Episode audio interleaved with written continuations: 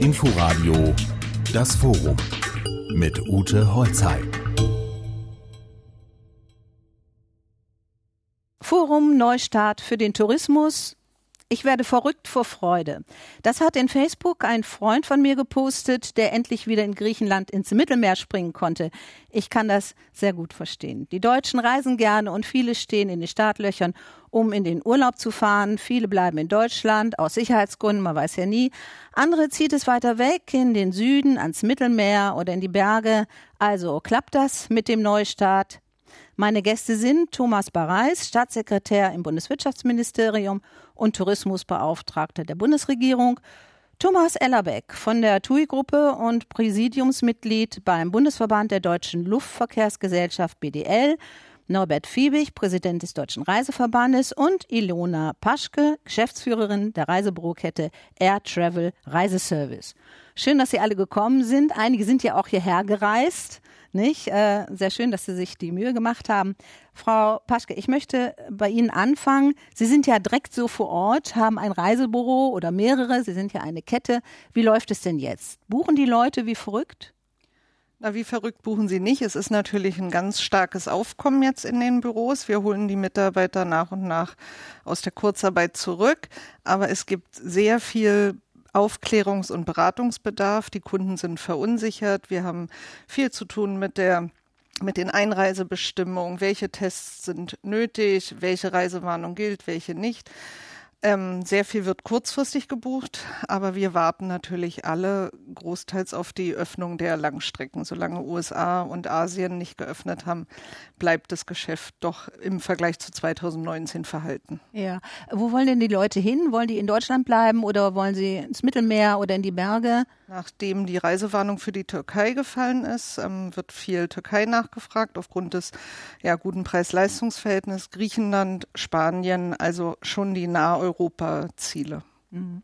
Sind die Leute ein bisschen zurückhaltender? Gibt es da so Ängste, die sie spüren? Ja, es gibt viele Kunden, die auch sagen, ich gehe lieber in eine Finke oder in eine Ferienwohnung, ich will kein Massenhotel, fragen nach, wie die Hygienekonzepte in den Hotels sind. Also wie, wie gesagt, viel Aufklärungsbedarf, aber wir sind da ja sehr gut informiert und können gut weiterhelfen. Herr Fiebig, wie sieht äh, äh, das in den Reisebüros insgesamt aus? Kommt da jetzt der Ansturm oder äh, wie äh, Frau Paschke eben sagte, ist es eher verhalten? Ja, das äh, Licht am Ende des Tunnels wird äh, immer heller. Das ist die gute Nachricht. aber für das ganze Geschäftsjahr 2021 äh, muss man sehen, dass das erste halbe Jahr so gut wie nicht stattgefunden hat aufgrund der Rahmenbedingungen. Äh, wir sehen jetzt für den Sommer kurzfristig steigende Nachfrage. Äh, wir rechnen insgesamt damit, dass wir das Jahr äh, vielleicht mit, wenn wir das vergleichen mit dem Niveau, was wir 2019 in den letzten Vor-Corona-Jahr hatten, mit 40 Prozent dessen, vielleicht 50 Prozent je nach Player, äh, abschließen werden. Das heißt, die wirtschaftliche Not ist in 2021 bei weitem äh, nicht weg. Und äh, das müssen wir realisieren. Aber äh, der Optimismus äh, steigt in dem Maße, wie es auch wieder möglich ist zu reisen. Äh, Herr Ellerbeck, wie ist es mit TUI? Ähm, äh, buchen da die Leute schon wieder? Wie sieht die Situation aus? Wie würden Sie die beurteilen? Wo wollen die Leute hin? Mhm. Sind sie verängstigt oder fragen sie viel und buchen dann doch nicht? Wir sehen da immer, wir sagen, das ist der Ketchup, äh, Ketchup-Flaschen-Effekt. Ja, äh, erst ist der Ketchup in der Flasche und kommt und nicht raus. Und dann gibt es so einen Moment, da haut man oben drauf und dann geht's los. Und das spürt man jetzt, nachdem die Reisewarnungen äh, nach und nach aufgehoben wurden, insbesondere natürlich für die Balearen, Mallorca, äh, Griechenland äh, sehr stark. Auch Zypern äh, ist jetzt äh, stark im, im Kommen. Jetzt ist es ja auch so, dass die einzelnen Länder nach und nach die, die Beschränkungen aufgehoben haben, von PCR-Tests zu Antigen-Tests gegangen sind, was das Reisen für die Menschen äh, einfacher macht. Also wir sehen immer dann, wenn ein Land geöffnet wurde, das war auch das ganze letzte Jahr so, die Nachfrage war da, die Menschen durften teilweise nicht reisen, aber sie wollten reisen. Also Reisen wird ein elementares Bedürfnis, glaube ich, weiterhin für die äh, Bürger und Bürgerinnen und Bürger bleiben. Hm. Wie ist das eigentlich mit Fernreisen? Wann kann man äh, Ihrer Meinung nach, Sie sind ja hier nun die Experten, äh, vielleicht wieder nach Asien äh, fliegen oder in die Vereinigten Staaten? Wann wäre das, wäre das möglich nach Ihren Erfahrungen? Das ist abhängig äh, von den Entscheidungen, das nicht von der Ent Entscheidung des Auswärtigen Amtes hier, sondern äh, wenn Sie sich USA angucken, äh, sind die die Türen und Tore geöffnet, aber USA hat noch äh, die Begrenzung, lassen im Moment keine Ausländer rein und äh, das gilt auch für viele asiatische Länder, äh, die entweder keine reinlassen oder sehr restriktive Quarantänebedingungen haben.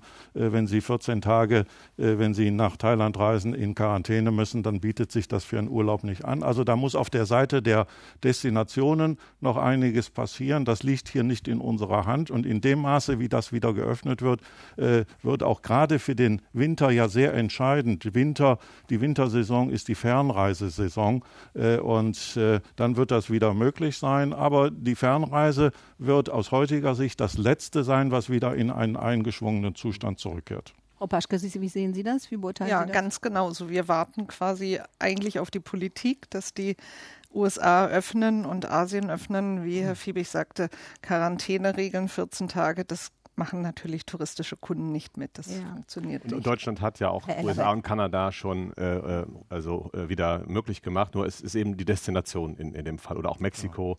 Ja. Äh, es gibt jetzt einige Länder, die jetzt langsam öffnen.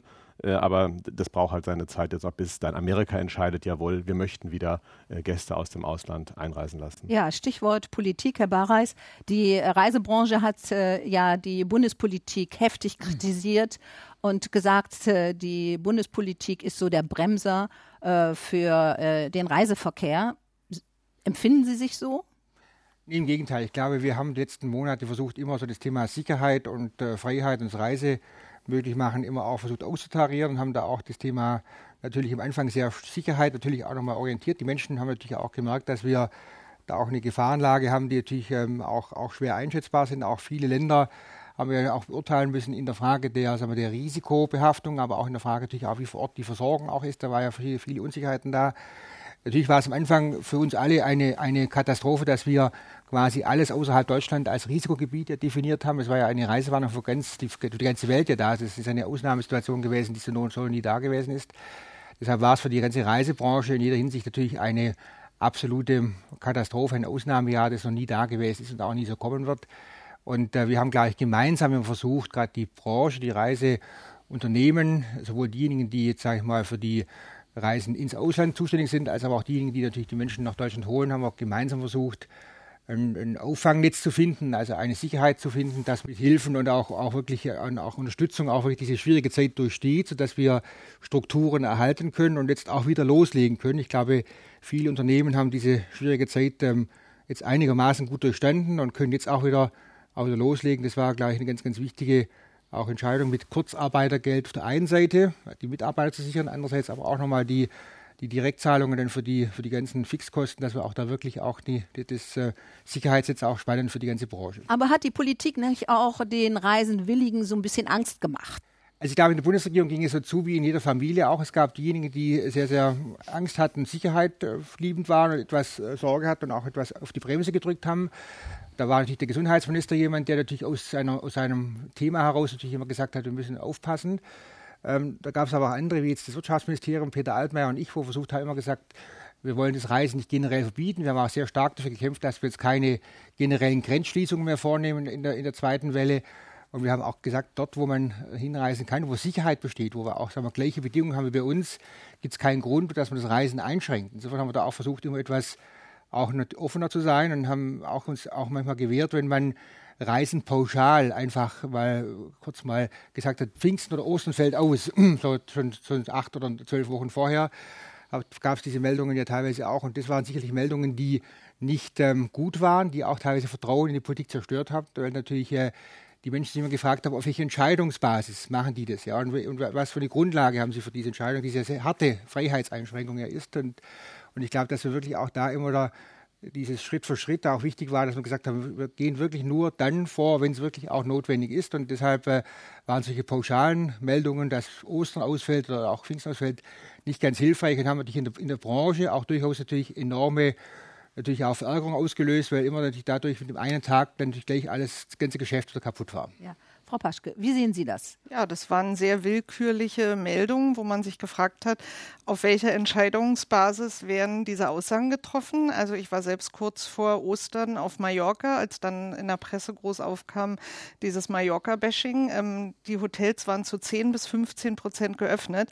Da war also von Massentourismus konnte ja keine Rede sein. In den Hotels auf Mallorca hingen reihenweise SOS-Schilder, SOS-Tourismo. Ähm, die Strände, da war alle 500 Meter spazierte mal ein Mensch lang. Und hier in der Presse waren Bilder, als wären die Strände voll belegt. Und die Bundesregierung hat meiner Meinung nach da sehr pauschale Urteile getroffen, die für uns in der Reisebranche katastrophal waren. Und es war ein so, also wirklich ein, ein Reisebashing und jeder Kunde bei uns, der im Büro saß, hat eigentlich ein schlechtes Gewissen gehabt hat uns gefragt, ja, darf ich reisen? Äh, meine Nachbarn dürfen es aber nicht erfahren und bitte sprechen Sie nicht drüber und so weiter. Ne? So schlimm, ja? Ja, so schlimm. Also. Mhm. Herr Ellerbeck, Herr Fiebig, äh, sehen Sie das auch, dieses Reisebashing? Würden Sie das auch der Bundespolitik äh, vorwerfen, dass man also äh, auf der einen Seite eine Politik betrieben hat, die die Leute gar nicht nachvollziehen konnten und auf der anderen Seite dann auch gesagt wurde, um Gottes Willen, jetzt fahren Sie alle nach Mallorca und das sind die Leute, die nicht vorsichtig genug sind? Würden Sie das, was Frau Paschke gesagt haben, unterstützen? Also ich, ich würde jetzt, Vorwürfe sind es für mich nicht. Ich würde sagen, vieles ist in Deutschland richtig gemacht worden. Also wenn wir, wenn wir mal in einem halben Jahr auf, die, auf das Management der Pandemie gucken, wir haben äh, keinen Kollaps des Gesundheitswesens gehabt in den Krankenhäusern. Wir haben äh, keine äh, überdurchschnittliche Mortalität gehabt wie in anderen Ländern. Also irgendwas haben wir schon alle richtig gemacht. Und ich hoffe auch, wenn wir aus der Krise rauskommen, äh, dass wir dann sehen, dass äh, eben auch auch die, die, Unternehmen das geschafft haben, auch die vielen mittelständischen kleinen Unternehmen. Also ich glaube, wir betrachten heute viele Dinge immer aus der Einzelsituation. Natürlich äh, war ich auch nicht glücklich über diese Aussagen vier Wochen vor Ostern oder sechs Wochen vor Ostern. Äh, der Osterurlaub fällt aus, wie es Herr Barreis gerade gesagt hat. Denn wenn wir mal gucken in dieser Pandemie, das ist eine Jahrhundertpandemie, kein Mensch hat irgendeine Erfahrung damit, dann müssen wir uns auch zugestehen, äh, dass Dinge schnell entschieden werden und auch sich ändern und äh, dass man auch Dinge korrigiert. Und deswegen glaube ich halt, ähm, es, es wäre äh, auf der einen Seite richtig gewesen, ein bisschen mutiger äh, auch äh, den Menschen zu vertrauen. Denn was wir feststellen, äh, sowohl hier in Deutschland, aber auch eben in den Urlaubsgebieten, die sind enorm verantwortungsbewusst. Die Leute nehmen das extrem ernst mit der Maske, mit dem Abstand, mit dem Buchen. Ich war jetzt selber ein paar Tage äh, unterwegs, mit dem sich einloggen, äh, den Testen vor den Hotels. Also die, die, die Deutschen haben das schon sehr ernst genommen. Herr Fiebig, wie sehen Sie das? Wir sind schon sehr zufrieden mit dem, wie die Bundesregierung insbesondere was die Unterstützungen der gebeutelten Branche angeht, umgegangen ist. Aber äh, wenn wir eben das Mallorca-Thema haben, das ist nicht optimal gelaufen, das ist kontraproduktiv gewesen, hat die wirtschaftlichen Probleme nochmal deutlich erhöht und war auch nicht faktenbasiert. Das ist ja das Störende. Das Robert-Koch-Institut äh, hatte kurz vorher nochmal ermittelt äh, und in einem Gutachten niedergeschrieben, dass die organisierte Reise nicht der Treiber der Pandemie ist. Und dann kriegen wir eine solche Aussage der Politik, auf, äh, um Gottes Willen nicht nach Mallorca zu fahren. Das, das ist etwas kompliziert, glaube ich, auch gewesen in der politischen Entscheidungsfindung und Positionierung. Äh, das hat auch was mit äh, Vergleichen mit Neid zu tun. Wir hatten in Deutschland zu dem Zeitpunkt ein Beherbergungsverbot. So, und äh, die Hoteliers, die auch gelitten haben wie Hund, die haben gesehen, äh, ich darf mein Hotel nicht aufmachen für Urlauber, äh, aber die Leute fahren lustig nach Mallorca. Und da ist die Politik aus meiner Sicht nicht souverän mit gen äh, äh, genug umgegangen. auf Mallorca waren die Inzidenzen bei 25, 30. in, in Sachsen waren sie bei 180. So, das hätte man, das hätte man zu dem, zum Gegenstand dieser Entscheidung machen müssen. Ich verstehe das politisch. Wenn ich dann alles runterfahre, dann habe ich keine Neiddiskussion mehr. Aber das war in dem Punkt vielleicht dann auch nicht äh, auf den Punkt genug mutig genug. Okay, Herr Barreis. Ich wollte auf die, die beiden Themen noch eingehen. Also erstens wollte ich sagen, dass selbst auf Mallorca selber es Diskussionen gab, ja, ob Tourismus gut oder schlecht ist. Ich meine, es gab zwar die einen, die die Tourismus natürlich auch äh, als ihre Lebensgrundlage ansehen, die Hotels, die Restaurants, die ganzen Touristiker. Aber es gab auch viele auf Mallorca, die auch, äh, auch sehr skeptisch waren, dass, dass neue Besucherströme kommen und dass, dass, dass auch vielleicht kommen mit Menschen, die auch dann Gefahren einbringen. Also insofern gab es in jeder Region sagen wir, auf jeder Ebene immer Diskussionen, was wollen wir machen, wollen wir mehr, mehr zulassen, mehr offen sein. Und es gab einfach Situationen auch in der Pandemie, wo wir wirklich auch auf Sicherheit auch, auch wirklich angewiesen waren, wo wirklich auch die Gefahr war, dass natürlich das Ganze auch nicht mehr beherrschbar ist. Deshalb war das Thema Sicherheit schon ein ganz, ganz wichtiges Element und die Bürger haben auch von uns erwartet, dass das Thema Sicherheit auch hohe Priorität hat. Und zweitens haben wir ja Situationen gehabt, teilweise, wo wir nicht in den Schwarzwald fahren konnten. Äh, sag mal, sag mal, in meiner Region von der Schwäbischen Alb konnte nicht in den Schwarzwald fahren, dort äh,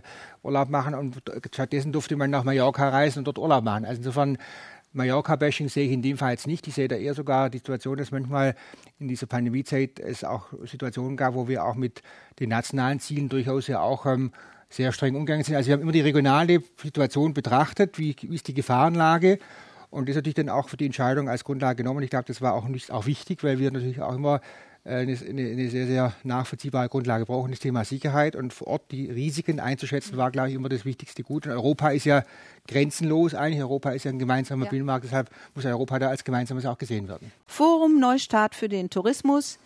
Wie stark Corona die Reisebranche getroffen hat, zeigt am besten der Flugverkehr.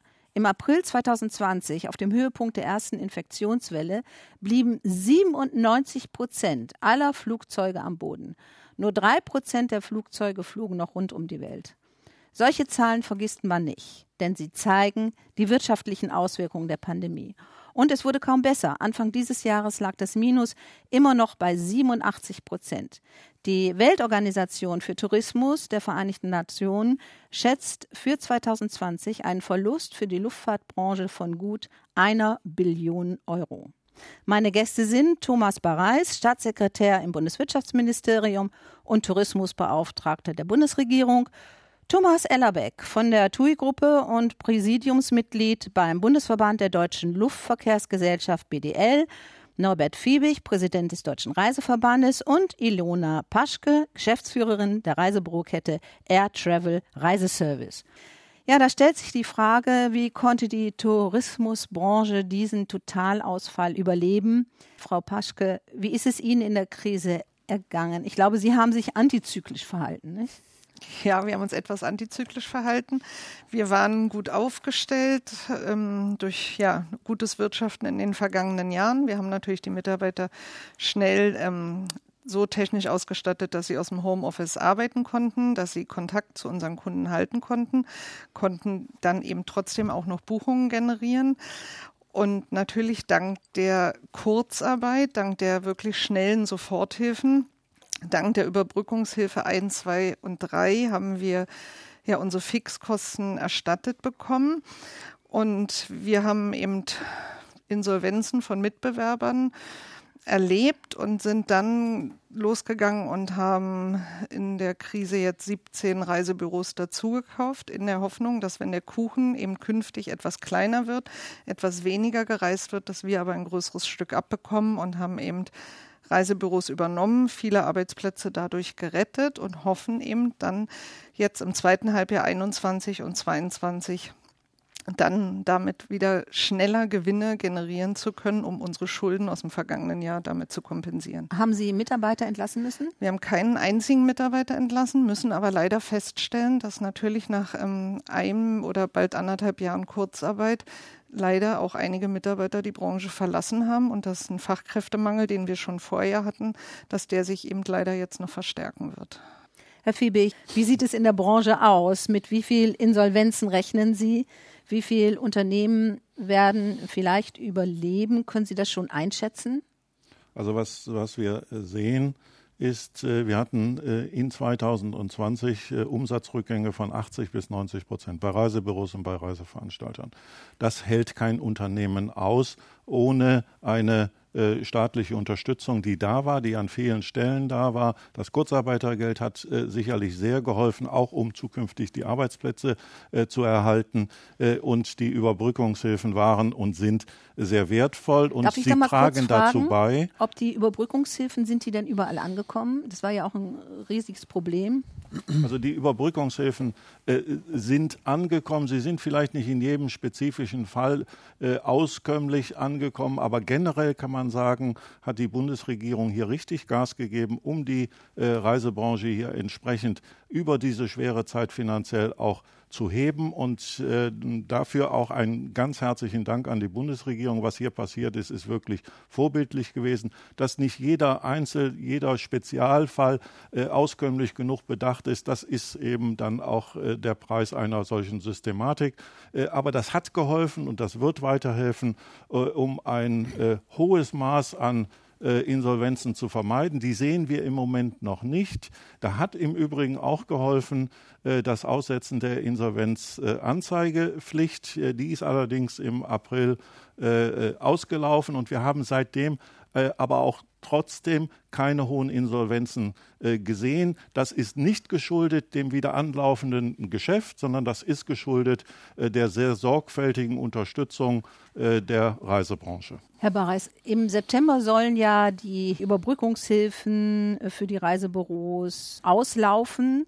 Haben denn die, Reisebüros im September sich schon so gut aufgestellt, dass sie das überleben können? Also wir haben die Rückenshilfe jetzt nochmal verlängert auf September ja. in der Tat. Also wir hatten jetzt gedacht, dass wir Ende Juni die auslaufen lassen. Allerdings glaube ich, dass es richtig und wichtig war, dass man sie verlängert hat. Wir haben auch dafür gekämpft, dass wir sie nochmal bis Ende des Jahres verlängert, um einfach die Sicherheit auch genau, zu bieten. Genau. Auch, ähm, wobei da gab es andere Stimmen, auch dann die die Finanzierung eher im Vordergrund sahen und auch die, die Sorge hatten. Und natürlich ist auch immer das ein Austarieren zwischen einerseits natürlich der starken Hilfe, die man gibt, geben will, auch die Unternehmen, die betroffen sind, und andererseits aber auch klar sagt, dass die Hilfen endlich sind, dass man auch wieder in den normalen Prozess übergehen muss. Also man will jetzt nicht, sage ich mal, auf Dauer diese Pandemie und diese Ausnahmesituation auch da halten, sondern will jetzt auch relativ schnell auch wieder übergehen, dass die Unternehmen sich selber auch dann tragen können. Und wir hoffen ja auch, wie vorhin ja beschrieben, dass ja auch die zweite Jahreshälfte auch wirklich wieder schnell anziehen wird und dass wir auch wirklich dann auch einen starken Sommer erleben werden und dass er die Grundlage für die Hilfe, nämlich die Umsatzrückgänge zum Vorjahr oder zum Vorvorjahr, dann nicht mehr so gegeben sind. Und deshalb, dass da auch wirklich ab September wirklich jeder auch sich dann wieder ohne Hilfen dann auch, ähm, auch ähm, dann tragen kann. Die Hilfen sind ja wirklich Zuschüsse. Das heißt, dass die Unternehmen bekommen das Geld und können das Geld auch behalten dann auch. Das heißt wirklich ganz konkret auch dann ein Zuschuss zum, zum, zum, zum Decken der Fixkosten, die jetzt sogar in diesem Jahr nochmal auf 100 Prozent aufgestockt worden ist. Das heißt, also 100 Prozent der ganzen Kosten werden gedeckt. Und bei Reisebüros oder bei der Reisebranche hat man sogar noch rückwirkend auch gesagt, dass man die ganzen Rückbuchungskosten dann auch, die da waren, ja auch noch abdeckt. Also wir haben jetzt ähm, 34 Milliarden Euro insgesamt investiert in die ganze sagen wir, Wirtschaft äh, an Hilfen, Direktzahlungen, also nur die Direktzahlungen. Und davon sind ähm, 15 Milliarden Euro oder 15,7 Milliarden Euro in die Tourismusbranche, das heißt 45 Prozent der ganz, ganzen Hilfsgelder, die Zuschüsse sind. Sagen wir, insgesamt hatten wir jetzt über 100 Milliarden Euro an Hilfen also inklusive der Darlehen und dann nochmal 40 Milliarden Euro an Kurzarbeitergeld für die gesamte Wirtschaft haben wir jetzt bisher ausgegeben. Hm. Herr Ellerbeck, äh, wie viel hat denn eigentlich die TUI vom Staat erhalten? Ja, da äh, werden ja immer Zahlen genannt, wo dann vermischt wird äh, Kredite und äh, auf der anderen Seite Eigenkapitalmaßnahmen. Also in Summe haben wir 4,3 Milliarden Euro als Kredite bekommen. Es sind Kredite, die mit Zinsen an den Staat natürlich zurückgezahlt werden müssen, wie das bei jedem Kredit auch äh, der Fall ist. Herr Barres sprach eben äh, davon Zuschüsse. von Zuschüssen. Zuschüsse haben die kleinen und mittelständischen Betriebe äh, bekommen, während die großen Unternehmen eben Kreditprogramme haben. Es sind Programme und die Kredite von heute sind natürlich äh, auch die Schulden von morgen, denn wir müssen sie mit Zinsen zurückzahlen. Äh, haben Sie nicht auch Überbrückungsgelder bekommen? Ja? TUI hat in, aus dem Programm des Wirtschaftsstabilisierungsfonds Geld bekommen, aber die Über Überbrückungsgelder äh, äh, aus den Programmen, die die Reisebüros bekommen haben, hat die TUI nicht bekommen. Also Sie haben nur Kredit von der KfW? KfW und aus dem Wirtschaftsstabilisierungsfonds. Wie ist es mit Ihren Mitarbeitern? Sie haben Mitarbeiter entlassen. Verdi hat das sehr kritisiert. Wir haben keine, in, äh, insbesondere jetzt mal auf Deutschland gesehen, keine betriebsbedingten Kündigungen. Wir haben auch äh, da eine Vereinbarung, die wir schon vorhatten mit äh, dem Betriebsrat. Bis Ende diesen Jahres, bis Ende 2021, äh, gibt es keine betriebsbedingten Kündigungen. Wir sind in einem Transformationsprogramm, was wir äh, begonnen haben, wo wir die Firma verändern, wo wir dauerhaft unsere Kosten senken wollen. Und dabei werden in etwa weltweit 8000 Stellen entfallen. Äh, das heißt aber nicht, dass alle Mitarbeiter dann entlassen sind. Zum Beispiel, es werden Stellen nicht wieder besetzt, es werden Stellen zusammengelegt und viele Stellen sind natürlich momentan auch in den Zielgebieten. Also von den 8000 Stellen, die in diesem Transformationsprogramm sind, äh, sind mehr als die Hälfte in den Urlaubsländern. Wir können jetzt als Beispiel ein Jahr lang nicht nach Mexiko fahren. Natürlich haben wir für diese Saison die Reiseleiter nicht wieder einstellen können äh, in diesen Ländern. Insofern ist es nicht, dass 8000 äh, Stellen Menschen entlassen wurden. Im Gegenteil, wir haben in Deutschland, wie gesagt, äh, mit, mit unseren Tarifpartnern im Unternehmen schon im Jahr davor eine Vereinbarung getroffen, äh, einen Zukunftssicherungsvertrag, der sogar bis Ende diesen Jahres läuft. Herr Barreis, wenn ein Unternehmen so viele Kredite bekommt, äh, müsste man da nicht eine Sozialklausel einführen? Also was wir gemacht haben, wir haben diese Kredite auch mit klaren Auf Auflagen versehen. Also beispielsweise haben wir gemacht, dass ähm, äh, beispielsweise keine, keine Vorstandsgehälter über gewisse Summe gehen dürfen oder auch, wir haben auch gewisse, gewisse Boni-Zahlungen, beispielsweise haben wir da auch entsprechend dann mit eingebunden, dass wir da jetzt nicht irgendwie den Eindruck vermitteln, dass wir mit staatlichen Geldern und Zuschüssen und auch Unterstützungen dann auch ähm, solche Dinge dann entsprechend belohnen. Das war, glaube ich, eine ganz, ganz wichtige Botschaft. Ansonsten ist da wichtig, dass wir relativ schnell auch wieder aus diesen Unternehmen rausgehen. Ich glaube, wichtig ist, dass diese, diese Hilfen jetzt mal ge, gesorgt haben dafür, dass wir wirklich ähm, auch diese Unternehmen stützen. Wir haben auch lange überlegt, natürlich, welches Unternehmen, es war immer auch ein Ringen, auch natürlich die Frage, auch gibt es ein sinnvolles Zukunftskonzept, ist auch wirklich das Ganze tragfähig, weil das Ziel muss schon sein, dass natürlich das Geld auch zurückgezahlt wird und auch die Zinsen zurückgezahlt werden. Und, ähm, und dadurch wirklich auch dem Steuerzahler nichts verloren geht. Das ist ja unser, unser Anspruch auch nochmal an diese ganzen Hilfspaket. Und ich glaube, auch in jedem Einzelfall war es auch gerechtfertigt. Wir haben das nicht oft gemacht. Wir haben es bei Lufthansa gemacht. ich wollte gerade sagen, Lufthansa, und, ähm, ja, da, die ist, hat ja, ich glaube, das größte Unterstützungspaket bekommen. Nicht? Mhm. Das waren 9 Milliarden. Äh, der Chef von äh, Lufthansa äh, hat jetzt ja gesagt, äh, Carsten Spohr, er will so, so schnell wie möglich wieder zurückzahlen. Oftmals ist es auch günstiger, weil derzeit der Kapitalmarkt oftmals auch ja, günstiges Geld anbietet. Ja, und oftmals ist es dann sogar für die Unternehmen günstiger, sich da im Kapitalmarkt da einzudecken, dann auch günstigere Konditionen zu bekommen, weil der Staat schon relativ hohe Zinszahlungen dann einfordert, äh, da auch hohe Anforderungen an Sicherheiten beispielsweise und der Kapitalmarkt an sich hat diese Anforderungen nicht so hoch derzeit. Deshalb äh, überlegen sich gerade auch viele Unternehmen, relativ schnell das Geld zurückzuzahlen und sich am ganz mhm. normalen Kapitalmarkt zu refinanzieren, was ja gut ist, weil, wie gesagt, der Staat dann auch aus der Risikolage wieder rauskommt. Ich möchte noch kurz auf die Mitarbeiter und die mhm. Entlassungen zurückkommen. Äh, Lufthansa, Herr Ellerbeck hat ja äh, zigtausend Mitarbeiter entlassen, oder? Können Sie das bestätigen? Äh, ich kann nicht für die Lufthansa sprechen. Aber Sie sitzen doch im Präsidium. Ja gut, äh, ich sitze im Präsidium des Branchenverbandes, äh, deswegen kann ich nicht für andere Unternehmen sprechen. Natürlich hat auch bei der Lufthansa sind es Kredite, was eben schon mal gesagt wurde, die jetzt, die sie erhalten hat. Und natürlich haben wir es mit einer veränderten Situation im Luftverkehr zu tun. Wir haben auch eine ganz andere Wettbewerbssituation. Ich kann aber nicht über die Lufthansa sprechen und die, die, Person, die, die Stellen, die die Lufthansa jetzt letztendlich im letzten Jahr ähm, angepasst hat. Also die Reisebüros haben einige Milliarden bekommen, alle zusammen. Frau Paschke, wie sehen Sie denn das, dass äh, Betriebe, die so viele Milliarden bekommen und äh, Mitarbeiter entlassen? Ist das gerecht oder nicht gerecht? Also ich finde eine Neiddebatte hier falsch an dem Punkt. Also für die Reisebranche sind Player wie die TUI oder auch die Lufthansa natürlich auch wichtig. Also Lufthansa hat sich nicht gerade mit Ruhm bekleckert, wie alle anderen Airlines dazu auch. Auch die TUI hat sich natürlich ähm, auch nicht mit Ruhm bekleckert in dieser Situation. Ähm, es gab eine unglaublich schlechte Erreichbarkeit. Die TUI ist bis heute für, für unsere Mitarbeiter nur im Chat oder online erreichbar. Also wir sind auch alle digital aufgestellt, aber Antworten dürfen nicht zu lange dauern. Die Kunden sitzen da, möchten eine Antwort haben, die möchten die auch nicht erst 24 Stunden später erhalten. Also da gibt es wirklich ähm, Veranstalter, die es besser gemacht haben.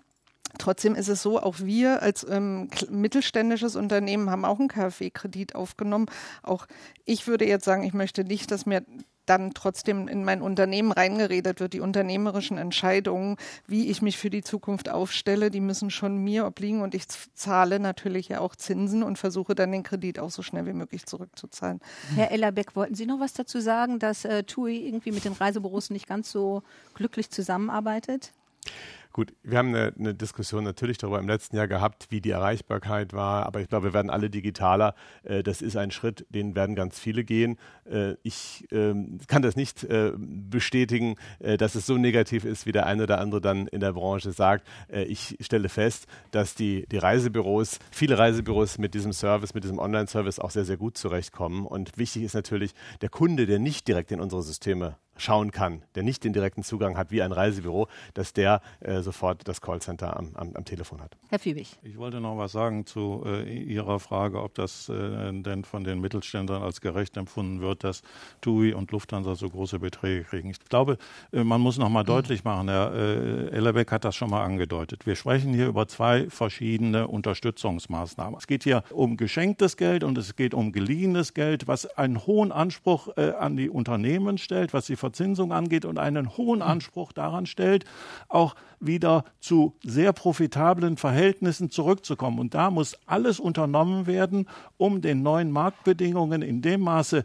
organisatorisch, strukturell gerecht zu werden, um in Zukunft wieder Geld verdienen zu können. Und da sind aus meiner Sicht dann Forderungen, äh, dass ich beispielsweise äh, den, den Headcount, die Beschäftigten hier nicht verändern darf, äh, sind kontraproduktiv, weil sie damit mhm. verhindern, dass die Unternehmen sich so schlank, so modern aufstellen, dass sie in Zukunft wieder Geld verdienen können. Und wenn sie das Geld verdienen, was die Maßnahme eben auch bringen soll, dann können sie auch die Kredite entsprechend zurückzahlen. Von daher ist das ein geschlossenes Modell und wir müssen gucken, dass die Unternehmen sich alle so aufstellen, dass sie in Zukunft gesund sind und Krisen überstehen können und ihre Kredite zurückzahlen können. Das ist auch im Sinne der, der Steuerzahler von ganz hoher Bedeutung. Herr Barreis, äh, vielleicht, wenn die es ja. beschreiben, weil ich glaube, dass wir wirklich auch wirklich beschrieben worden ist, den Kleinen zuerst geholfen haben. Wir haben ja zuerst mal die Soforthilfe gehabt mit 9.000 Euro, 15.000 Euro. Das war für die Kleinsten und Kleinen, also sprich für die, die Mitarbeiter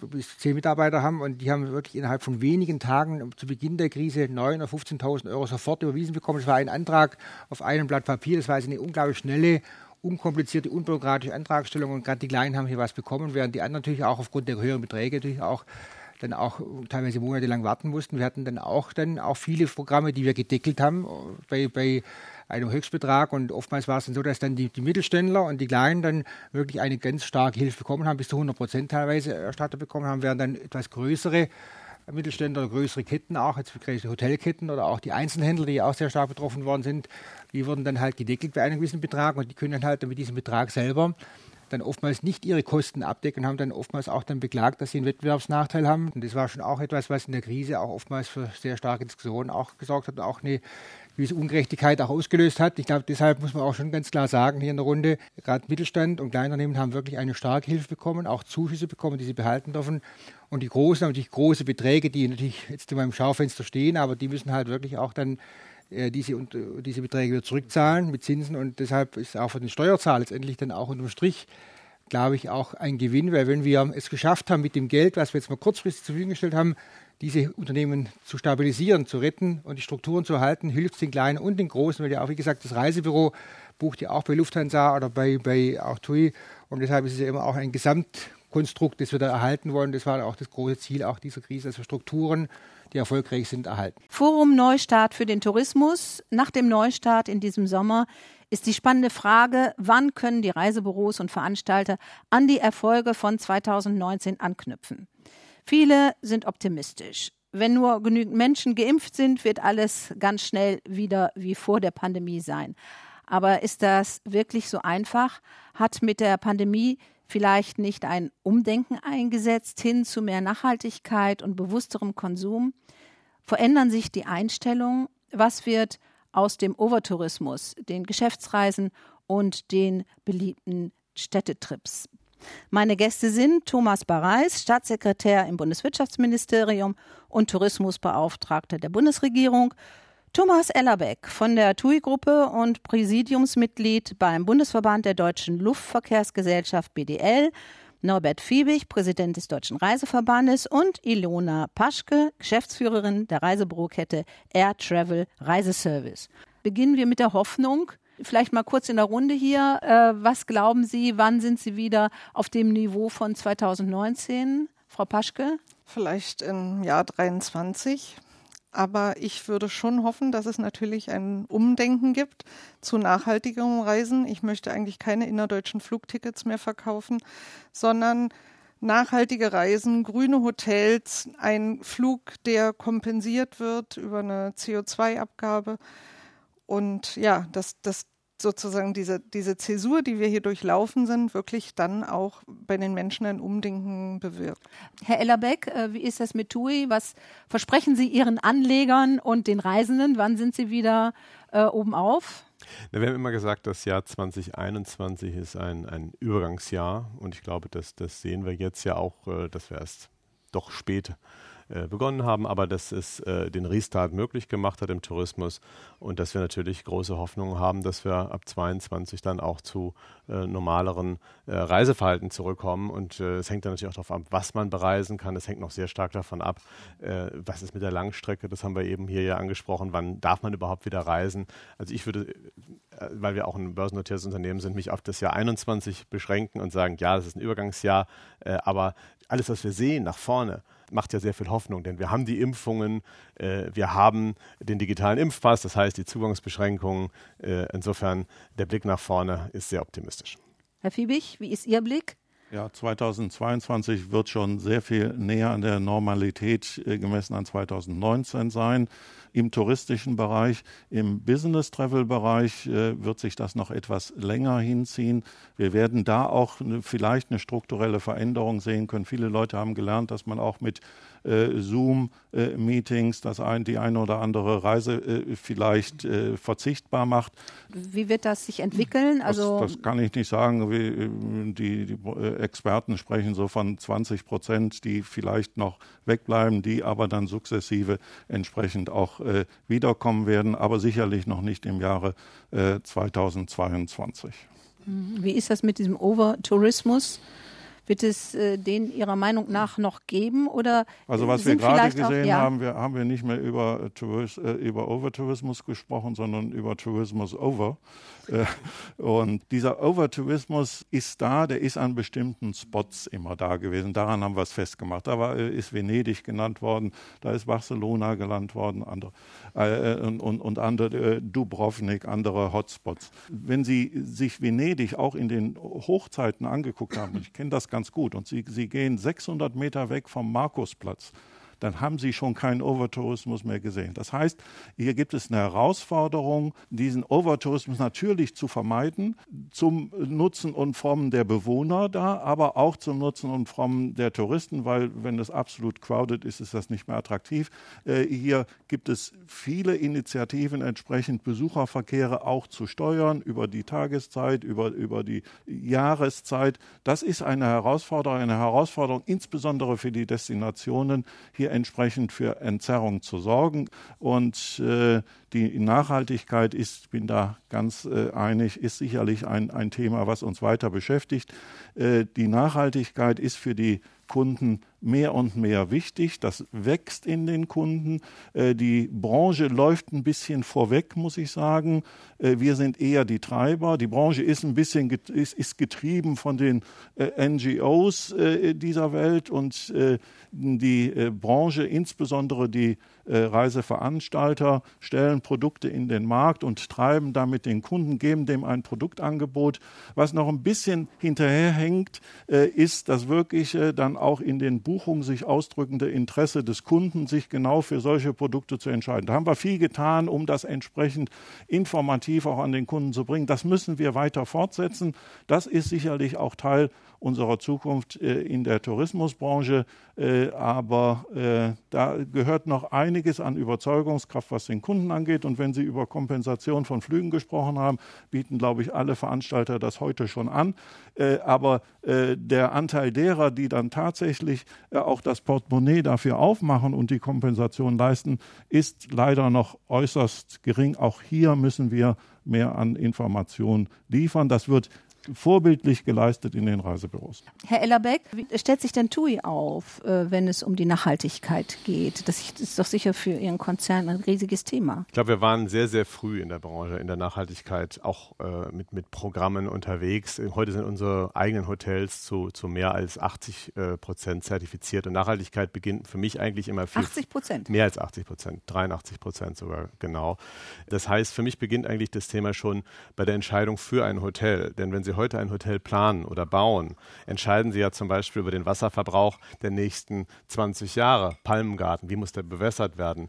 Wenn Sie in Spanien sind oder in Algerien sind äh, oder in, in, in äh, Marokko sind. Also wir haben zum Beispiel auf dem Ro Robinson Club in, in Marokko äh, eine Solaranlage, die deckt den gesamten Energiebedarf des Robinson Clubs und sogar wir speisen in das Netz ein. Also ich glaube, äh, die Nachhaltigkeit beginnt da. Der zweite Punkt ist, ähm, Tourismus äh, hilft auch dazu, letztendlich Wohlstand in, in diese Länder zu bringen und die Entwicklung mit zu befördern. Ich denke auch immer die soziale Nachhaltigkeit sollte man nicht unterschätzen. Äh, wir haben selber äh, auch in vielen äh, Ländern der Welt Unterstützungsprogramme jetzt in, während der Krise geleistet, um die Menschen in Beschäftigung zu halten, sie weiterzubilden, aber auf der anderen Seite auch sicherzustellen, und das war ein großes Interesse übrigens auch der Bundesregierung, der GEZ, dass, wenn die Corona-Krise vorbei ist, dass die touristische Infrastruktur in diesen Ländern weiter besteht, dass kleine und mittelständische Betriebe äh, bestehen können und weiter im Tourismus arbeiten können. Hm.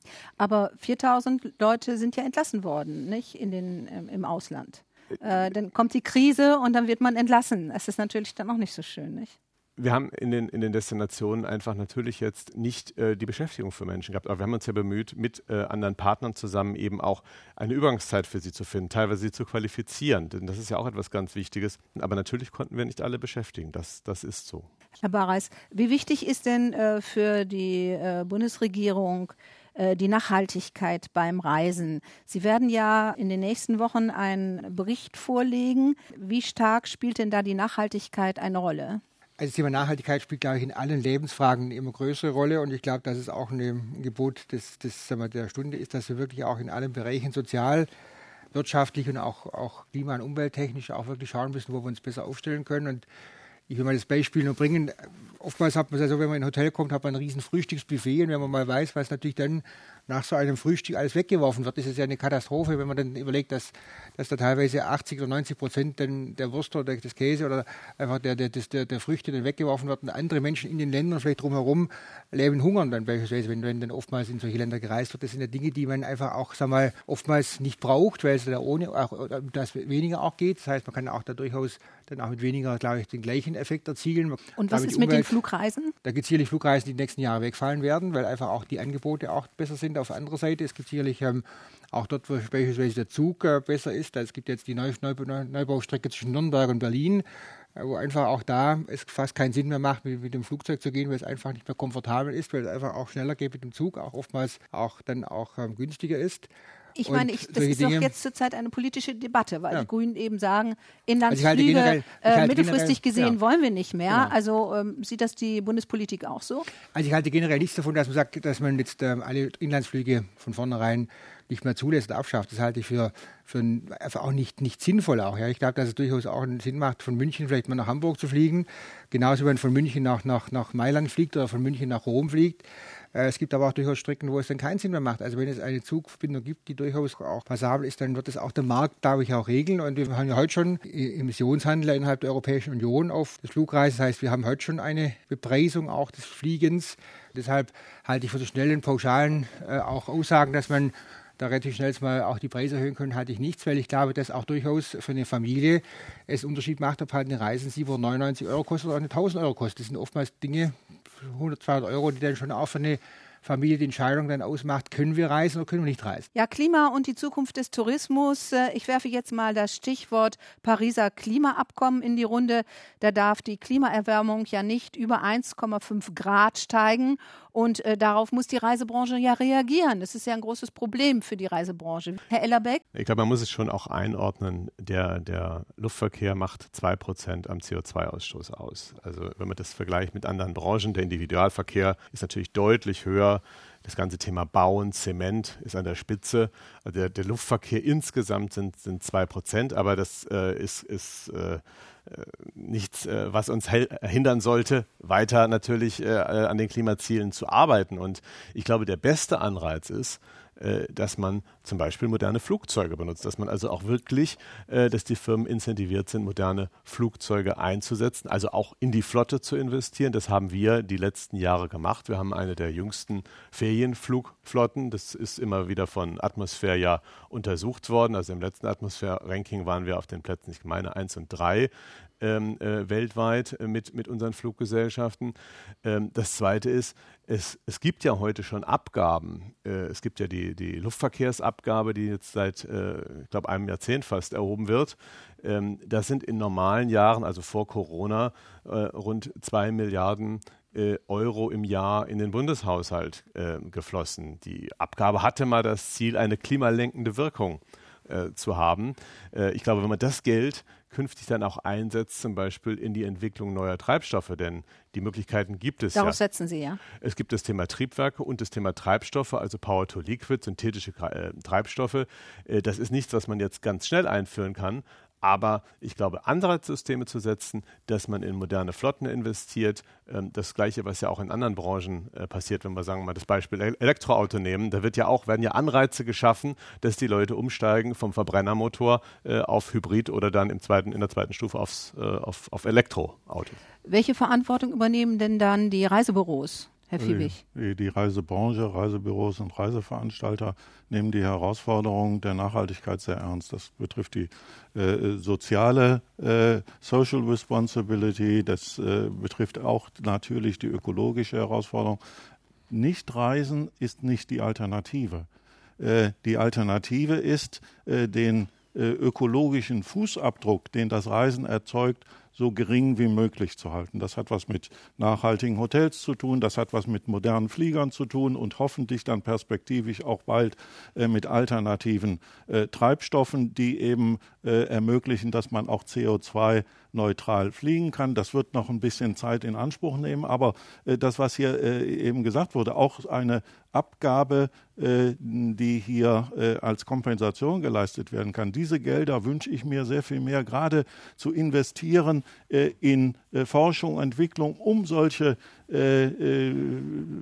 alternativen Treibstoffe äh, Power to Liquid auch in einer Massenproduktion entsprechend zu ermöglichen. Das ist, um ganz ehrlich zu sein, äh, eine der großen Herausforderungen, eine der großen Chancen für den äh, Luftverkehr. Und da muss viel investiert werden.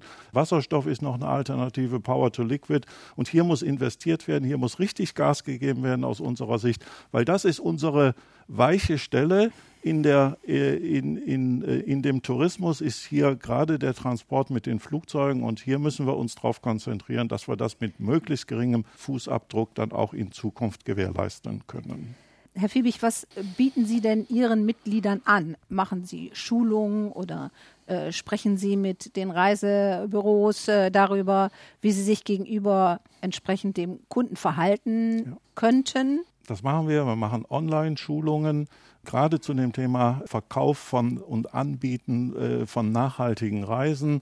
Äh, wir äh, begleiten das äh, auch, was ein Labeling angeht, damit der Kunde erkennen kann, was ist denn hier ein nachhaltiges Produkt und was steckt im Einzelnen als Leistung, als Kennzeichnung denn dahinter. Äh, wir sind hier, Thomas Ellerbeck hatte das eben angesprochen, in der Branche seit vielen Jahren in diesem Thema unterwegs. Das bekommt mehr und mehr Drive in dem Maße, wie die Sensibilität in der Bevölkerung auch für dieses Thema wächst. Da wollen wir auch in Zukunft weiter ganz vorne mitmarschieren.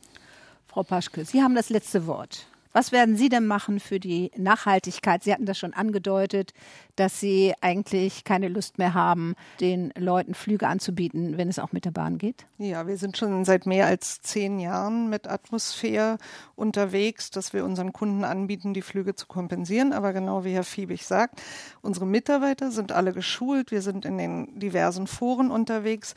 Wir warten aber noch immer eigentlich auf wirklich Zertifikate oder Zertifizierung im Reisebereich, die nicht ein Greenwashing sind, sondern wirklich ähm, mit Inhalten gefüllt sind.